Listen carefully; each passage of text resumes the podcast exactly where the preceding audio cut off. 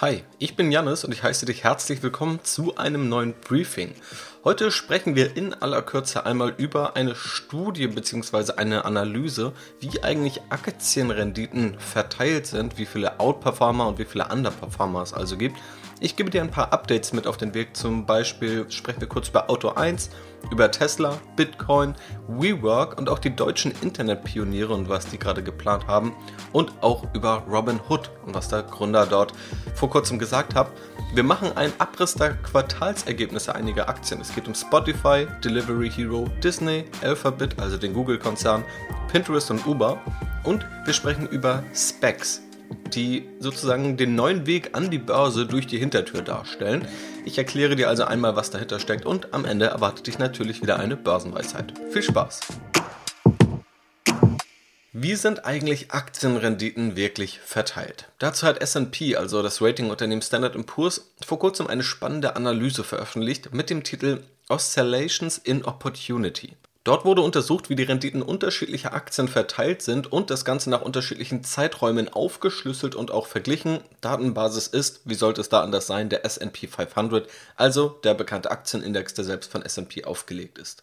Spannend ist da vor allem, wie hoch der Anteil der Aktien ist, die besser als ein Index performen, denn diese Zahl liegt nicht, wie man vielleicht intuitiv vermuten könnte, bei 50%. Also dass man sagt, die eine Hälfte der Aktien schneidet überdurchschnittlich ab und die andere Hälfte der Aktien unterdurchschnittlich. Das ist nämlich nicht der Fall. Schauen wir uns das mal für die unterschiedlichen Zeiträume an und erstmal von 2001 bis 2020. Dann haben 22% der Aktien besser abgeschnitten als der Index. Nur 22% muss man sagen. Natürlich ergibt die Gesamtheit der Aktien im Durchschnitt trotzdem die Indexrendite. Das zeigt aber, dass ein Großteil der Aktien tatsächlich unterdurchschnittlich abschneidet und weniger Aktien, prozentual weniger Aktien mit enorm hohen Renditen dafür sorgen, dass dann trotzdem die Durchschnittsrendite erreicht wird. Also vereinfacht könnte man sagen, es gibt etwa drei Viertel der Aktien, die sich durchschnittlich oder leicht unterdurchschnittlich, teilweise sogar sehr schlecht entwickeln. Und es gibt ein Viertel der Aktien, die sich gut und oftmals sogar sehr, sehr gut entwickeln.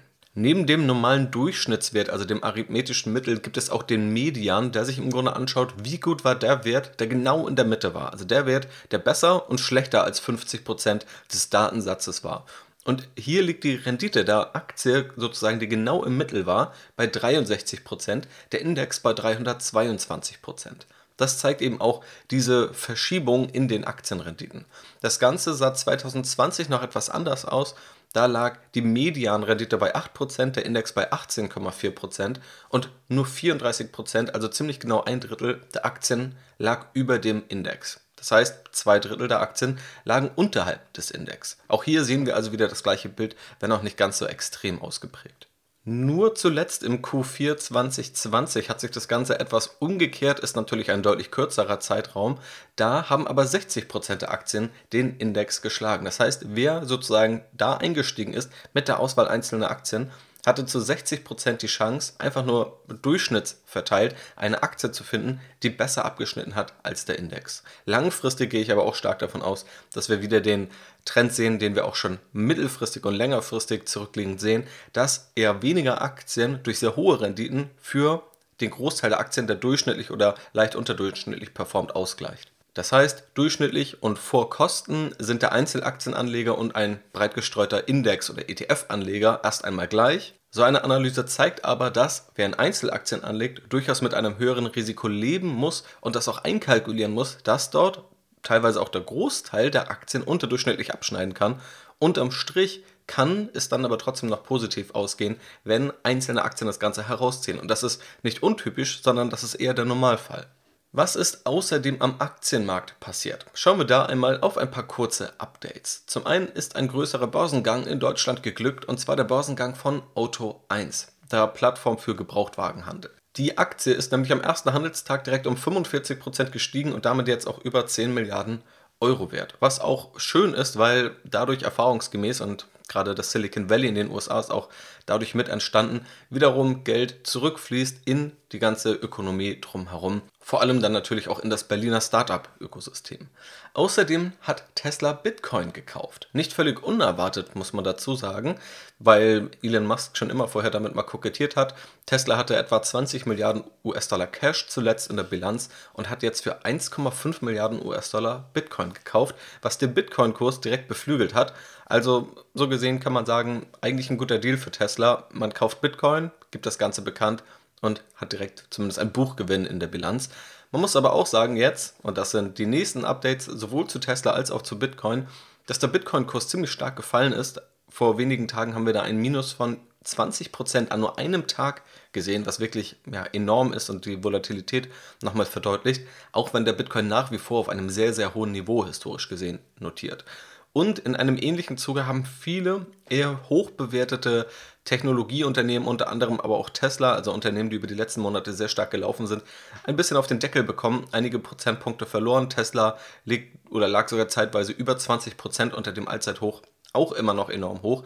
Aber so ein Ereignis zeigt eben, dass die hohen Bewertungsniveaus bei solchen Aktienunternehmen und die großen Hoffnungen, die da oftmals drin stecken, die ich ja auch immer wieder hier thematisiere im Podcast, dass die eben auch gerade kurzfristig eine Fallhöhe bieten, die auch jederzeit zu Risiko führen kann, selbst wenn man von einigen Unternehmen langfristig fundamental überzeugt sein kann.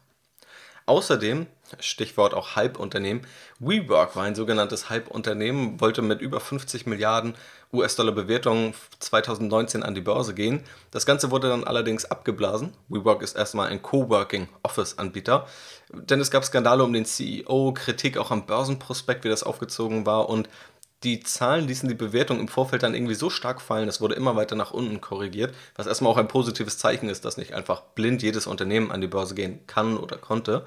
Mittlerweile wird aber wieder über einen sogenannten Spec nachgedacht, also einen Börsengang durch die Hintertür. Was genau das ist, dazu kommen wir gleich.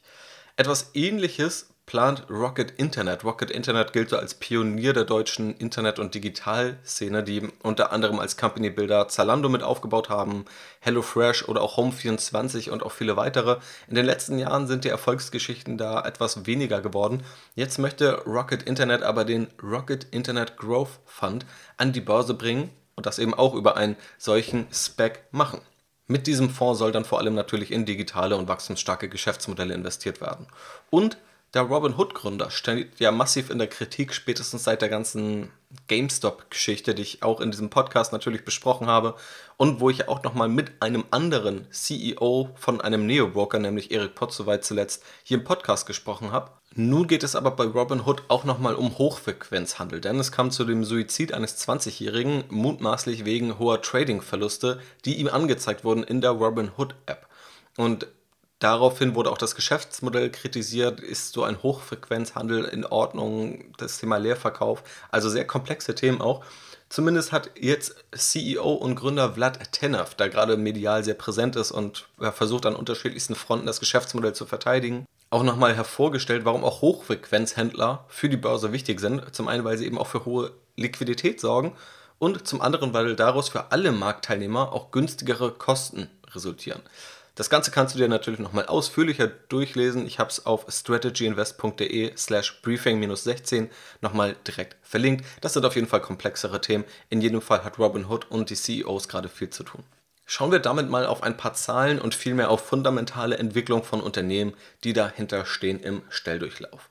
Zum einen hat Spotify Quartalszahlen verkündet und relativ starke Zahlen, muss man dazu sagen. Als Disclaimer, ich selbst bin in Spotify investiert, habe auch die Gründe hier im Podcast schon mal dargelegt und die Spotify-Aktie ist auch die mit der stärksten Wertentwicklung in meinem Depot mit mittlerweile über 150 Prozent. Was allein jetzt natürlich überhaupt kein Grund wäre, sie zu kaufen oder sie zu verkaufen, sondern dafür sind eben fundamentale Fragen entscheidend. Wenn wir jetzt darauf schauen, was Spotify verkündet hat, dann, dass das Wachstum über den Erwartungen lag. Heute hat Spotify über 155 Millionen zahlende Kunden, hat aber die Prognosen für die Zukunft etwas runtergeschraubt, weshalb ja, der Aktienkurs sich eher weniger bewegt hat, beziehungsweise erst leicht gefallen ist und dann leicht gestiegen ist.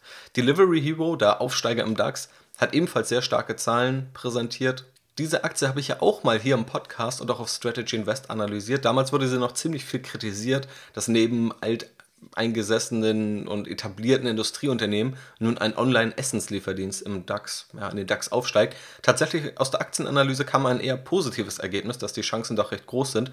Und man muss auch sagen, im Vergleich zum DAX Einstieg, steht die Aktie heute nochmal ca. 40% höher und hat auch starke Quartalzahlen veröffentlicht. Beispielsweise der Umsatz hat sich im Vergleich zum Vorjahr mehr als verdoppeln können. Auch Disney ist eine spannende Aktie. Ich glaube, weil viele Disney irgendwie aus ihrem eigenen Leben oder vielleicht sogar aus dem eigenen Alltag, wenn man Kinder hat, kennt.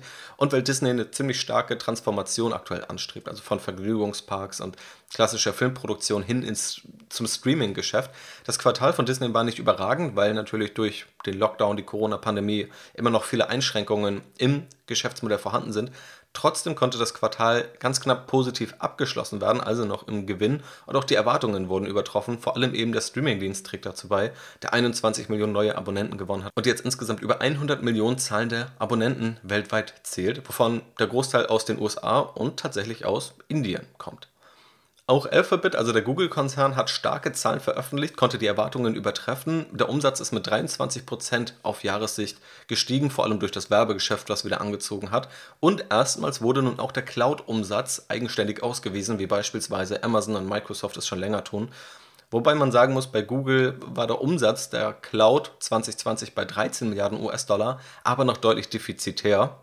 Also damit verliert Google aktuell noch Geld während es bei Amazon beispielsweise schon sehr, sehr profitabel ist und fast sogar der größte Profitabilitätsfaktor ist. Dann haben wir noch Pinterest, eine Plattform für Bilder, eine ja, Social-Media-Plattform, vielmehr fast schon eine Bildersuchmaschine. Und auch Pinterest ist ziemlich stark gestiegen, hat tatsächlich ab März 2020 bis heute ein Plus von 600% in der Aktie erreicht, aber auch sehr starke Zahlen jetzt nachgeliefert. Der Umsatz lag erstmals in einem Quartal bei 700 Millionen US-Dollar und damit 70% über dem Vorjahr. Und um das diverse Spektrum der Aktien hier komplett zu machen, gibt es noch Uber. Uber ist ja ein ja, Taxi-Konkurrent, könnte man es fast nennen, ist aber auch ziemlich stark in dem Bereich der Essenslieferdienste, also in dem Geschäft von beispielsweise Delivery Hero unterwegs. Uber selbst ist noch stark defizitär und ist auch, glaube ich, nicht das allerattraktivste Geschäftsmodell. Das muss man auch dazu sagen und das sage ich, obwohl ich aktuell noch in die Uber-Aktie investiert bin. In der Aktienanalyse, und da, da, bin ich über ein sogenanntes Sum of the Parts Modell rangegangen. Also ich habe geschaut, was ist dann der Essenslieferdienst, was wäre der heute an der Börse wäre, was ist mit dem Transportgeschäft und was gibt es sonst noch für Technologien oder Werte in dem Unternehmen. Und da war für mich eigentlich schon klar, dass zumindest die Summe der Teile des Unternehmens eigentlich deutlich mehr wert sind, als sie es heute an der Börse sind. Ob das stimmt oder nicht, das weiß man natürlich nicht abschließend. Bisher zumindest ist Uber an der Börse relativ gut abgeschnitten, 60% gestiegen seitdem. Natürlich ist das Geschäftsmodell aber trotzdem nach wie vor schwierig und es ist schwierig zu sagen, wo Uber jetzt wirklich langfristig steht. Wenn wir jetzt auf die Quartalzahlen schauen, sehen wir, dass Uber immer noch Geld verliert. Wenig verwunderlich, auch in so einer Pandemiephase, aber etwas weniger als erwartet. Und gerade der Essenslieferdienst Uber Eats kann das Ganze ziemlich stark rausreißen, ist über 100% gewachsen während eben der Fahrdienst selbst um knapp 50 Prozent geschrumpft ist, was vermutlich ein temporärer Rückgang ist, wo aber schwierig abzuschätzen ist, wie die langfristigen Auswirkungen sind. Also Uber als Aktie ist weitestgehend stabil geblieben, ist aber immer noch defizitär als Unternehmen. Und abschließend das Thema Specs, wie angekündigt. Was ist überhaupt ein sogenannter Spec? Also Spec, geschrieben SPAC, steht für Special Purpose Acquisition Company. Der Name verrät schon so ein bisschen, was da eigentlich passiert. Letztendlich ist es ein Börsengang durch die Hintertür. Es wird nämlich erst eine Hülle dieser Spec an die Börse gebracht. Letztendlich ist es also eigentlich nur eine Unternehmenshülle, wo relativ viel Geld drin ist von irgendeinem Investor und das Geld, was eingesammelt wurde, wird auch in der Regel etwas verzinst. Mit dieser Hülle sucht dann dieser Investor, diese Specs, ein Unternehmen, was in diese Hülle reingeht, sozusagen, und dadurch dann an der Börse ist. Und die Investoren des Specs sind dann an diesem Unternehmen beteiligt. Das erspart dann beispielsweise einen aufwendigen Börsengang und auch irgendwelche Prüfprozesse. Und dieses Vorgehen, das gibt es eigentlich schon länger, also seit Jahren oder auch Jahrzehnten, aber es hat gerade noch viel Aufwind bekommen. Vermutlich auch durch die Börsenphase, wo viele Unternehmen aktuell sehen, dass es eher großzügige Bewertungen an den Börsen gibt.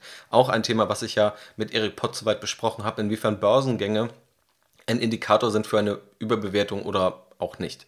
2020 beispielsweise gab es über 200 Specs, die mit über 70 Milliarden US-Dollar gefüllt wurden und im Zeitverlauf über den entsprechenden Link strategyinvest.de slash briefing 16 habe ich auch nochmal eine Grafik dort verlinkt, wo im zeitlichen Verlauf gezeigt wird, wie sich die Specs, auch sogenannte Blank Check IPOs, entwickelt haben im Vergleich zu traditionellen IPOs, also im Vergleich zu traditionellen Börsengängen. IPO, Initial Public Offering, also das englische Pendant zu dem Wort Börsengang. Um dir ein paar Beispiele zu geben, welche Unternehmen über einen solchen Spec an die Börse gegangen sind, dann ist beispielsweise Nikola ein medial auch gar nicht so wenig präsentes Startup, kann man eher noch sagen, zu dem Thema Elektro-Lkw. Also definitiv ein Trendthema, auch eine sehr umstrittene Aktie oder ein sehr umstrittenes Aktienunternehmen, muss man dazu sagen, weil viele der Versprechungen in der Vergangenheit sich als nicht wirklich haltbar herausgestellt haben. Dann gibt es BigCommerce, eine E-Commerce-Software, am ehesten noch so als Konkurrenz zu Shopify einzuordnen. Zu Shopify findest du ja auch eine Aktienanalyse im Podcast. Auch Lemonade, ein Versicherungsunternehmen, wovon auch ein Teil der Erträge gespendet wird. Ganz interessantes Geschäftsmodell. Habe ich auch auf strategyinvest.de analysiert, kannst du dir gerne mal anschauen. Oder auch Agora, ein Softwareunternehmen oder vielmehr eine Softwareplattform. Und falls du Clubhouse kennst, die sehr gehypte ja, Audio-Chat-App, dahinter steckt auch die Technologie von Agora, wodurch auch die Agora-Aktie stark gestiegen ist. Also das sind die Unternehmen, und das sind teilweise sehr starke Unternehmen, auch Unternehmen, die stark profitiert haben. Also nur weil ein Unternehmen über einen Spec an die Börse kommt, ist es kein schlechtes Unternehmen. Aber natürlich wird da etwas auch Regulatorik eingespart, die aus Anlegerschutzsicht oftmals relativ wichtig sind. Und mittlerweile steigen auch einige Specs im Vorfeld schon im Wert, wenn bekannt ist, welcher Investor diese Hülle bald zum Leben erwecken wird. Was natürlich ja etwas spannend ist, aber in jedem Fall auch zur Vorsicht aufrufen sollte. Also Specs sind nicht per se schlecht, aber in zu großer Zahl würde ich Specs eher mit Vorsicht genießen und ganz genau darauf schauen, ob man dort nun Geld investieren möchte oder nicht. Und in jedem Fall, bevor man es tut, sollte man auch dieses Konzept einmal verstanden haben, bevor man sein Geld blind in irgendeinen Spec steckt. Und abschließend die Börsenweisheit des Tages bzw. der Woche viel eher und passend zum Thema der Verteilung der Aktienrenditen an der Börse eine Börsenweisheit. Das Schöne an den Aktien ist, dass man 1000% gewinnen kann, aber höchstens 100% verlieren. Das war's also mit dem heutigen Briefing. Wenn du keins verpassen möchtest und es immer als erster in deinem Postfach haben möchtest, gehe auf strategyinvest.de und dort kannst du dich auch kostenlos für den Newsletter eintragen, wenn du nur alle zwei Wochen dieses Briefing bekommen möchtest. Du kannst dort jederzeit auf Strategy Invest Premium upgraden, wenn du noch mehr Inhalte bekommen möchtest oder dich natürlich auch jederzeit eigenständig abmelden, wenn du die Inhalte nicht mehr bekommen möchtest. Das ist natürlich alles völlig transparent, flexibel und so, wie du es selbst möchtest. Konkret ging auf Strategy Invest zuletzt eine Aktienanalyse zu Unilever online, ein eher langweiliges Unternehmen, was dadurch aber in meinen Augen zu einer attraktiveren Aktie wird, zu The Trade Desk, einer Investition ins Internet, wie sie es selbst nennen, und auch zu Palantir, einem ziemlich spannenden Unternehmen im Big Data, KI und sogar Terrorabwehrbereich, auch ziemlich kontrovers diskutiert. Das sind also Inhalte, die du auch dort findest auf strategyinvest.de. Also, danke fürs Zuhören, danke, dass du mit dabei bist und dir noch einen wunderschönen Tag. Mach's gut und bis zum nächsten Mal.